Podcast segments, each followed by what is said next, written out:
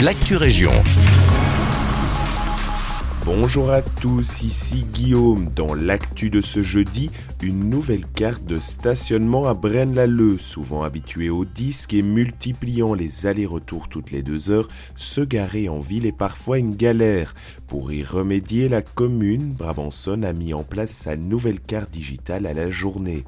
Un nouvel outil qui vous permettra de vous garer dans toutes les zones bleues à l'exception de la place Cardinal Mercier, la chaussée d'Alsambert jusqu'à hauteur du numéro 38, l'avenue Léon Jaurès, la place du Môle, l'avenue Raymond Brassine, la partie de la chaussée Renastrid comprise entre le pont Courbe et la rue Vallée-Bailly et le parking Saint-Étienne. À noter que cette nouvelle carte est uniquement disponible via le site de City Parking au prix de 8 euros.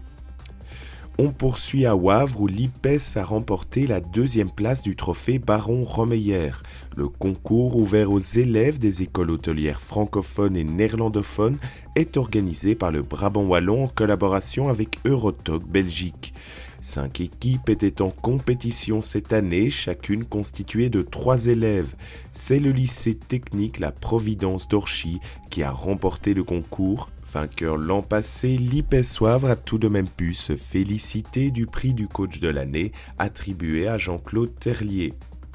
Côté culture, la ville de Genappe organise une visite guidée de la réserve naturelle ce dimanche 25 février à partir de 9h.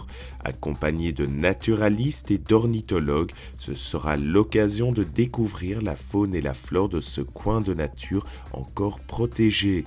La balade se fait uniquement sur inscription obligatoire.